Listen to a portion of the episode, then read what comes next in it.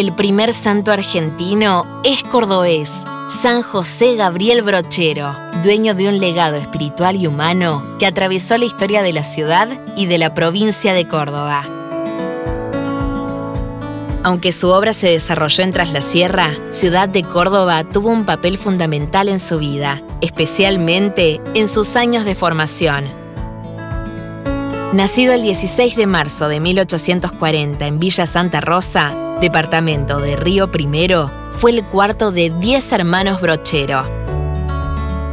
Pocos días antes de cumplir sus 16 años, José Gabriel ingresó en el seminario Nuestra Señora de Loreto, consagrado como casa de altos estudios en filosofía y teología. Ramón Cárcano, quien fuera gobernador de Córdoba, y su compañero en el seminario, recordó las dudas del joven brochero acerca de seguir una vocación laica o sacerdotal. Luego de un sermón revelador al que asistió, Brochero tomó la decisión de ser sacerdote, una resolución que sería inquebrantable y a la vez transformadora.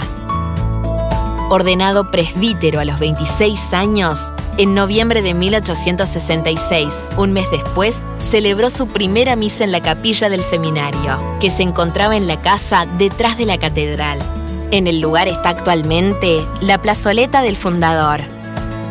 Brochero comenzó a desempeñarse como teniente cura de la iglesia catedral y en 1867 colaboró en el socorro de los enfermos y moribundos de la epidemia de cólera, en la que murieron 4.000 personas en pocos meses.